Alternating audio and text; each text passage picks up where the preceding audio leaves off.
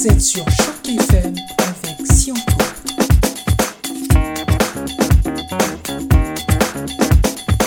Bâtisseuse de communautés en difficulté, chargée d'aider les populations ayant une langue minoritaire comme le francophone en Ontario qui connaissent aussi d'énormes défis. Choc FM, vous l'avez promis, nous allons vous apporter des personnalités dont le talent et la compétence sont rares et exceptionnels. Et en ce 24 janvier 2022, journée mondiale de l'éducation, Choc FM vous réserve la surprise de vous apporter Rhoda Muse. Rhoda Muse, pour ceux qui ne le savent pas, pour nos écouteurs qui nous écoutent avec énormément d'intérêt, la secrétaire générale de l'UNESCO pour la Commission canadienne. Et c'est à juste titre qu'elle a été choisie comme secrétaire générale. Il faut rappeler que Rodamus cumule plusieurs années d'expérience en matière d'éducation et de santé. Elle a été auparavant gestionnaire au ministère de l'Industrie, de l'Innovation et de la Science, gestionnaire au compétence au cours de laquelle elle a chapeauté plusieurs experts en, matière de développement. Nous reviendrons sur ces questions de développement et de pauvreté, notamment euh, dans une ère particulièrement marquée par la pandémie. Roda a été aussi euh, membre du conseil scolaire, de la commission scolaire des écoles de l'Ontario de l'Est, où elle a été vice-présidente. Vous l'aurez compris, son expérience en éducation est importante, mais il n'y a pas qu'en matière d'éducation qu'elle est aussi spécialisée. Il faut aussi qu'elle a été, il faut aussi rappeler qu'elle a été membre euh, du conseil d'administration de, de l'hôpital de Montfort. On a donc en face de nous plusieurs années d'expertise en matière de santé, plusieurs années d'expertise en matière d'éducation, acquises qui plus est sur plusieurs continents. Djibouti pour l'Afrique, l'Europe pour la France. Et enfin, le Canada, l'Amérique du Nord, où elle est le, pur produit d'Ottawa. Aujourd'hui, cette expérience euh, acquise encore une fois sur, plusieurs continents, trois pour ne citer que, ces derniers, elle les met généreusement et à profit au, service de, l'UNESCO, au service de la communauté francophone. Et cette communauté en a réellement besoin, tant il est vrai que les défis auxquels elle doit faire face, des défis en matière de vétusté euh, des infrastructures, des, défis en, matière de fourniture, en matière de développement sont grands et, nécessitent pour cela qu'on ait affaire à, qu'on ait appel à des, à des, à des êtres d'un de, de, certain talent et d'un don exceptionnel pour, pour faire avancer et bâtir ces communautés. Alors, Rhoda, bonjour. Bonjour. Roda, merci beaucoup d'être avec nous. Et tout de suite, cette première question qui, me vient à l'esprit, Roda, est-ce que on sait à quel point la diversité et l'inclusion sont, sont ancrées euh, dans, dans, vos valeurs et font partie des, valeurs qui vous tiennent énormément au cœur, que, que vous souhaitez défendre? Cette première question, Roda, est-ce que pour arriver à plus de, de diversité, d'inclusion au Canada, il faut pour cela euh, créer plus d'écoles? Est-ce que c'est un mythe? Est-ce que c'est une réalité? Est-ce qu'on pourra un jour enfin dire que le Canada est une terre d'inclusion, une terre de, diversité. Que faut-il faire pour arriver à un résultat satisfaisant? Tout d'abord, merci Sianco de me donner la parole. Bonne et heureuse année à vous et au public qui va nous écouter. Pour répondre à votre question, j'aimerais rappeler que les événements récents tels que le meurtre en direct de George Floyd aux États-Unis, la découverte de tombes d'enfants autochtones dans les, écoles résidentielles au Canada, la tuerie de toute une famille musulmane dans une rue de London, Ontario, la mort de Joyce et Chakan due aux préjugés dans un hôpital au Québec, ont mis sous les projecteurs le racisme systémique et institutionnalisé. Ce fut un réveil quelque peu brutal pour nous tous, les Canadiens tout d'un coup, cette réalité qu'un grand nombre d'entre nous vivaient, dénonçaient, venait de frapper de plein fouet ceux qui n'y étaient pas exposés. Du coup, le 94 appel de la Commission des vérités et réconciliation, ainsi que les faits saillants de l'enquête sur les femmes et filles autochtones disparues et assassinées au Canada, démontraient une grande urgence. Quand ces rapports-là sont sortis, bien sûr, les gouvernements ont commencé, les divers niveaux des gouvernements ont commencé à mettre des mesures en place. Mais là, il y avait comme une urgence, comme une panique. Il y avait péril en la demeure. Donc, c'est tout cela qui permettent de, tous ces événements-là ont, ont, commencé à susciter une mobilisation à tous les niveaux. Et bien sûr, les écoles ont un rôle central pour faire en sorte que la diversité et l'inclusion soient ancrées dans la culture canadienne. Je dirais que nous n'avons pas besoin de créer de plus, euh, nous n'avons pas besoin de créer plus d'écoles, mais plutôt de voir à ce que la diversité et l'inclusion fassent partie intégrante de l'éducation que nos enfants reçoivent. C'est là prendre du leadership et une volonté réelle de changer les choses. La révision, par exemple, du curriculum, qui est vraiment très colonial, est une étape importante. Et je ne peux que saluer la décision du gouvernement de l'Ontario qui a annoncé un plan qui vise à revoir et à développer le contenu et l'apprentissage qui est lié aux premières, nations autochtones, aux métis, aux, aux, Inuits dans le curriculum du palier élémentaire. Par la suite, il y aura les autres paliers qui seront revus et puis euh, où on pourra inclure euh, tous les éléments nécessaires pour avoir euh, une meilleure compréhension de la culture autochtone. L'autre élément majeur que je trouve pour accroître la diversité et l'inclusion dans le système éducatif, c'est la formation des, enseignants. Bien nombre d'entre eux n'ont jamais été exposés à la diversité. Et c'est tout un défi quand ils arrivent en, en salle de classe avec une population représentative de la population canadienne qui est très diversifiée. Donc, quand vous entendez des, des célébrités dire Oh, vous savez, c'est parce que j'ai rencontré un tel enseignant que ma vie a changé, tel enseignant m'a aidé, m'a démontré que j'avais des talents. L'inverse aussi existe. Des fois, des jeunes élèves vont tomber sur des enseignants qui vont les décourager et qui vont les pousser au décrochage. Donc, c'est tout cela qu'il faut prévenir. Le personnel enseignant a souvent demandé d'avoir accès à des meilleurs outils pour parler de racisme en classe. L'année passée, la Commission canadienne pour l'UNESCO a collaboré avec le Centre mondial du pluralisme et nous avons publié un exposé de politique et de, nous avons vraiment monté une formation qui est destinée au personnel enseignant et par la suite, nous avons publié un exposé de politique et puis des recommandations qui étaient basées sur la rétroaction des enseignants qui ont participé euh, à ces formations-là.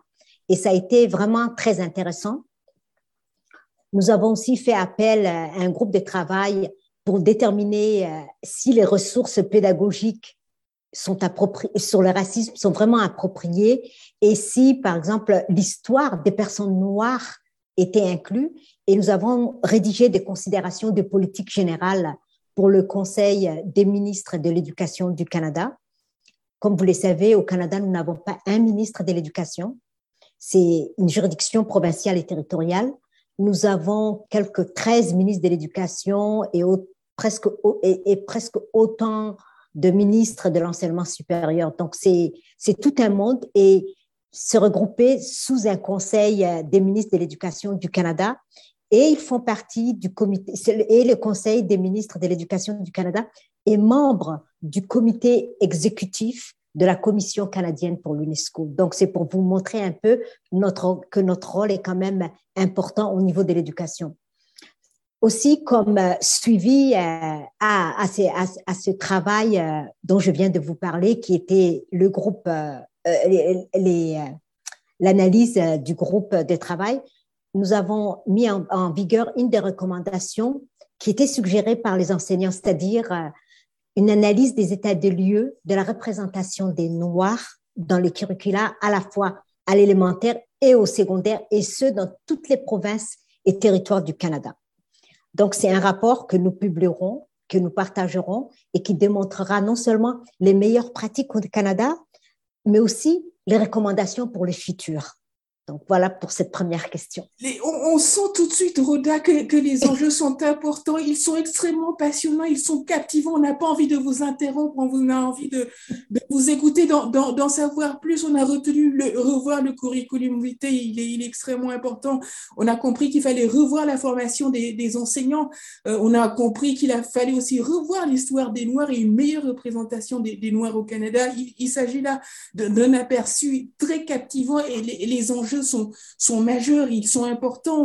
On, veut, être à vos côtés pour, pour vous aider à, relever ces défis. On n'a pas les, mêmes épaules, malheureusement, pas aussi solides en tout cas, mais la voix est là, le soutien est là, l'appui est, toujours aussi intense. Et en parlant d'appui, justement, euh, vous n'êtes pas sans savoir que la pandémie a accéléré un mouvement de, pauvreté sans précédent. Euh, les, plus riches se sont davantage enrichis, les plus pauvres sont devenus encore plus pauvres. L'école, du fait des, fermetures, est, obligée de, de, renvoyer parfois les enfants dans leur foyer. Et dans ces foyers, la pauvreté existe. D'ailleurs, l'école a été mise en place pour, pour répondre aux défis de, la pauvreté et fournir un meilleur cadre d'enseignement euh, pour, pour, ces enfants. Aujourd'hui, ces, ces, enfants vont, certainement vous, vous, écouter à partir de la maison.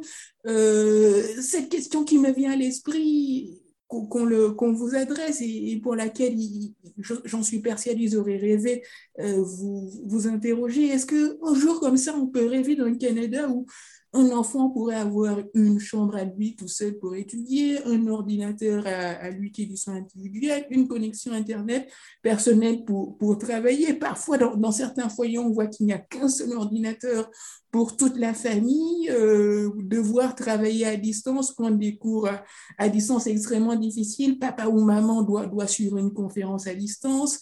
Euh, les enfants veulent aussi euh, suivre leur cours à distance. Et malheureusement, il n'y a que sept pour toute la famille. Est-ce que dans un rêve, on pourrait espérer un jour euh, avoir un programme canadien de, promotion de, matériel pour, à destination des foyers les, plus pauvres? Je vais vous dire que je, vais partir un peu du général. C'est qu'en 2020, en pleine pandémie, on s'est rendu compte que c'est plus d'un point six milliard d'enfants et de jeunes, pratiquement 91,3% de la population d'âge scolaire du monde qui ont vu leur école fermée, et ce, dans 188 pays. C'est pour vous dire l'ampleur du phénomène. C'est du jamais vu euh, dans l'histoire de l'éducation. Et puis, bon nombre des systèmes scolaires, d'enseignants et de parents se sont retrouvés dans cette situation sans la planification ou les technologies nécessaires pour que tout se passe bien. Et c'est sûr que dans ces contextes, les inégalités ont été extrêmement exacerbées. Avant d'aborder donc la situation du Canada, j'aimerais parler des contributions de l'UNESCO sur cette question à l'échelle globale. L'UNESCO est, l'agence des Nations Unies qui est responsable dans les dossiers de l'éducation en s'assurant que l'éducation contribue à un monde pacifique, équitable et durable. Donc, pour répondre à cette euh, situation, qu'a fait l'UNESCO L'UNESCO a lancé la coalition mondiale pour l'éducation afin d'aider les pays à rejoindre les enfants et les jeunes vulnérables. La coalition assure depuis le suivi des fermetures d'écoles, mais au point des solutions d'apprentissage à distance, et puis des recommandations, et aussi offre d'autres formes de soutien y compris une assistance technique, des partenariats internationaux et des réponses régionales dans certaines zones. Prenons par exemple l'Amérique latine, l'Asie-Pacifique et ainsi de suite. Quant au Canada, quand la pandémie a eu lieu, les conseils et les commissions scolaires ont fait des efforts en vue de fournir l'équipement nécessaire, c'est-à-dire un enfant, un laptop, un Chrome, qu'ils appellent ça un Chrome.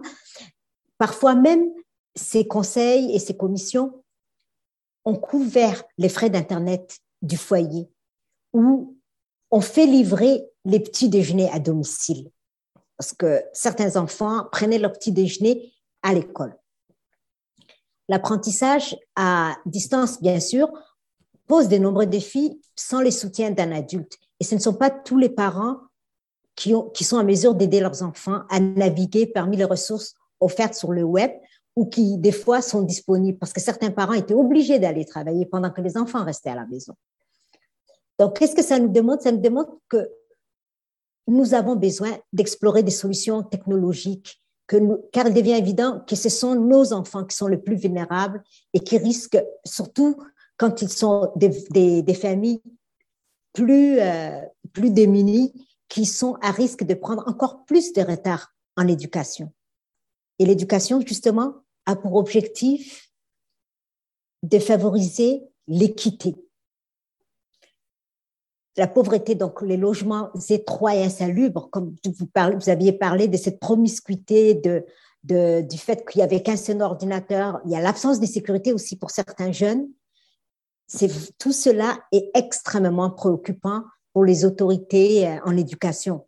Et cela va prendre une collaboration et une mobilisation à tous les niveaux pour que ces jeunes puissent jouir des conditions favorables pour leur permettre justement de développer leurs compétences.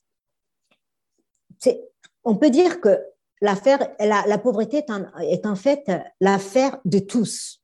Les Canada, tout comme dans bien des pays, souscrit à l'objectif de développement durable 1, qui est d'éliminer l'extrême pauvreté et la faim d'ici 2030, justement en renforçant la résilience des pauvres et des personnes en situation vulnérable aux phénomènes climatiques ainsi qu'aux chocs d'ordre économique, social ou environnemental. Et la pandémie, c'était un choc à la fois d'ordre économique, social, et puis on peut même dire environnemental. Donc, cela va obliger certainement un pays comme le nôtre à prendre action contre justement ces types de chocs et c'est mieux se préparer, surtout au niveau de nos jeunes. La, solution de livrer les, petits déjeuners à domicile ou encore d'offrir une couverture pour euh, les frais Internet est, est innovatrice et elle est vraiment intéressante. Et elle contribue à encourager encore ces, ces, populations qui sont parfois isolées loin de leur environnement naturel d'apprentissage et qui doivent faire face à, des défis euh, nouveaux que celui de la pandémie, comme, comme l'apprentissage à, à, distance, sur, sur un plan purement euh, infrastructure, sur un plan euh, scolaire, vous le mentionnez tout à l'heure, la, vétusté, la promiscuité qui affecte non seulement ces, populations euh, pauvres, mais aussi les, écoles. Il y a des écoles qui, ont, qui, ont, qui doivent faire face à, à cette promiscuité. Comment peut-on euh, leur venir en aide à ces écoles-là? En tant que conseillère scolaire du Conseil des écoles publiques de l'Est de l'Ontario, les CPO, je suis très consciente de ces enjeux et défis au niveau de l'enseignement en milieu minoritaire francophone. Par exemple, rien qu'en Ontario, on a 46 endroits avec une population importante des francophones ayant droit qui n'a pas d'école publique élémentaire ou secondaire de langue française. Donc, c'est un enjeu auquel il faut remédier. Pour cela, les associations des conseils ou des commissions scolaires francophones à travers les pays font énormément de démarchages politiques auprès des, des différents niveaux de gouvernement, surtout des gouvernements provinciaux et territoriaux, études à l'appui. Le lobbying donc de ces associations, ainsi euh, que les revendications des communautés en situation minoritaire, sont nécessaires vraiment pour susciter une réponse de la part du gouvernement. C'est quand la, quand la communauté revendique, le gouvernement répond.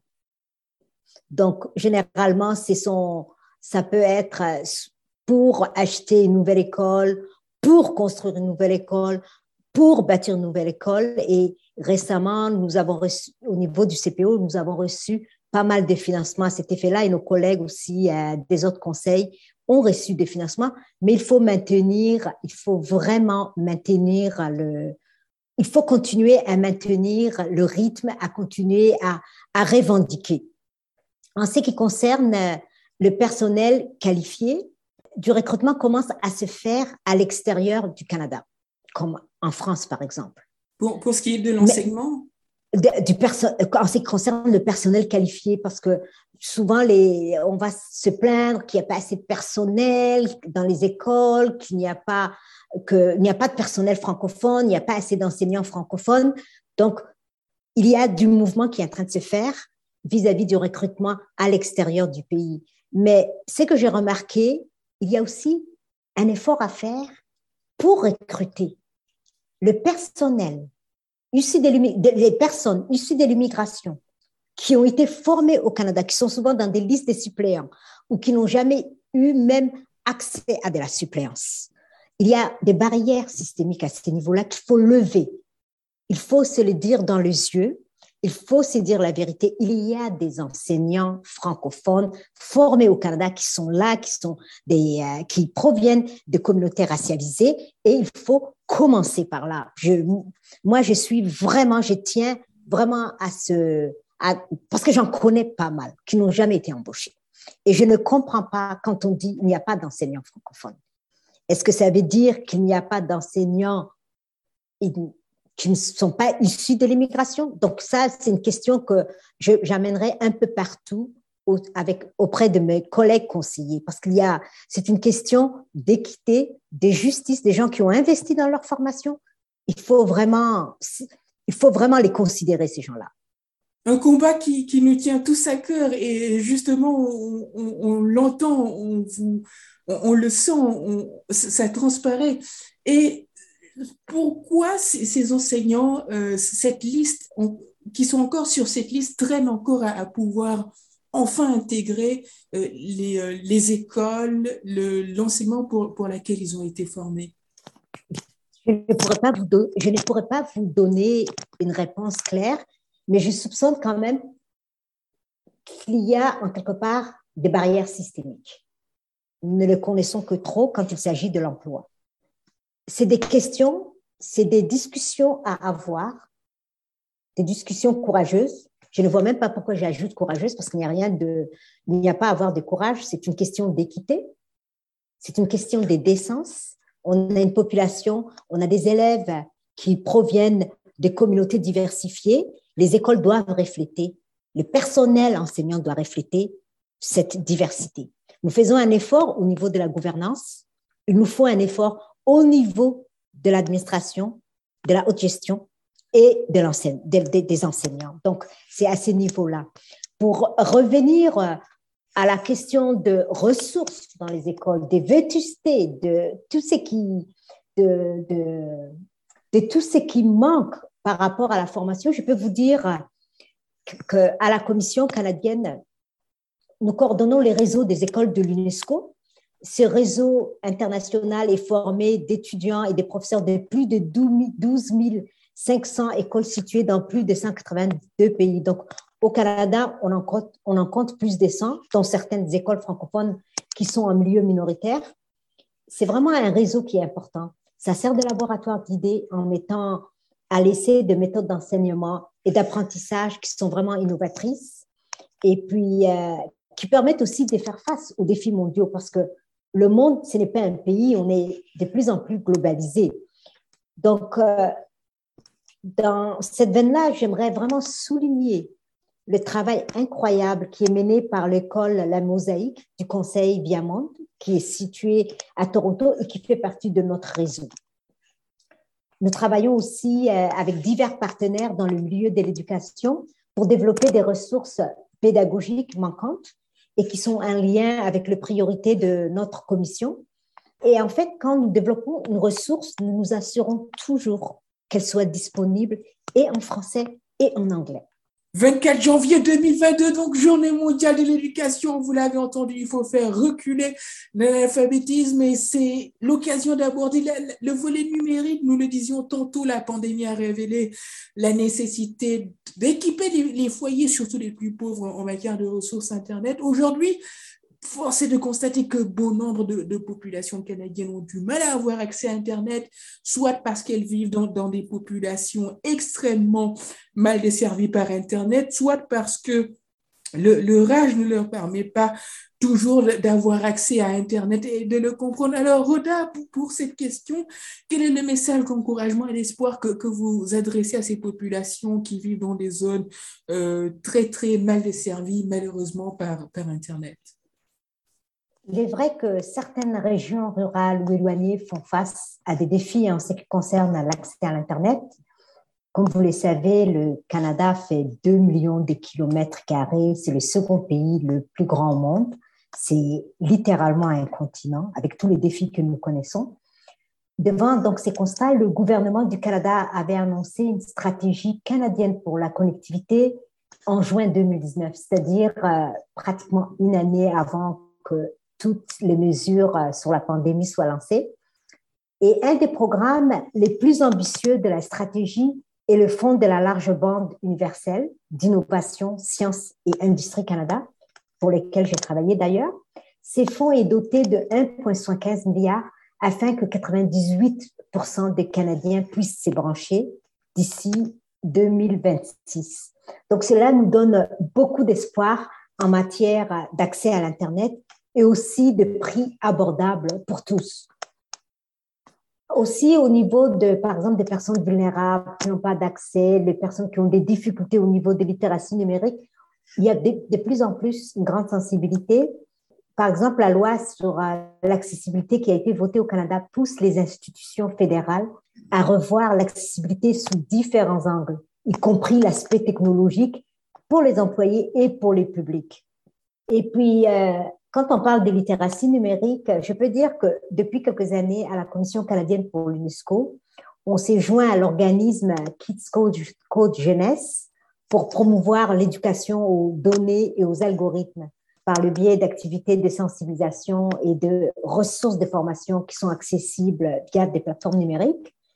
Et l'UNESCO vient de se joindre à ces partenariats en décembre dernier, car pour l'UNESCO, l'utilisation équitable et inclusive des données et puis des algorithmes dans l'éducation est importante pour garantir une éducation de qualité, pour promouvoir l'enseignement scientifique, surtout chez les filles et les femmes, et aussi offrir euh, des possibilités éducatives aux migrants, aux réfugiés et aux populations vulnérables.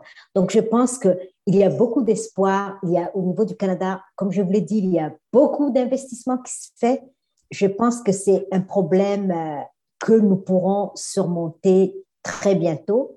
Et puis, il faudra continuer à appuyer nos partenaires mondiaux aussi euh, sur cet aspect-là. Je vous remercie. C'est nous qui vous remercions, Rodin, au fond de 1,76 milliards qui arrive pour 2026, un CV qu'il va falloir revoir en, profondeur, une formation des enseignants qu'il va aussi falloir revoir en, profondeur, une meilleure représentation de la diversité canadienne, de la population euh, francophone, de la population noire de façon générale dans l'enseignement, une réforme des, des, écoles, plus de matériel pour combattre la, la vétusté, la promiscuité, des, des, efforts qui sont faits en ce sens à travers le petit déjeuner livré à domicile pour, pour les enfants ou, encore la, le financement des coûts d'accès à Internet pour les populations les plus pauvres. Vous l'avez compris, on travaille tous les jours, l'UNESCO travaille tous les jours pour un monde meilleur en matière d'éducation, pour un monde plus inclusif, pour un monde plus représentatif de la diversité.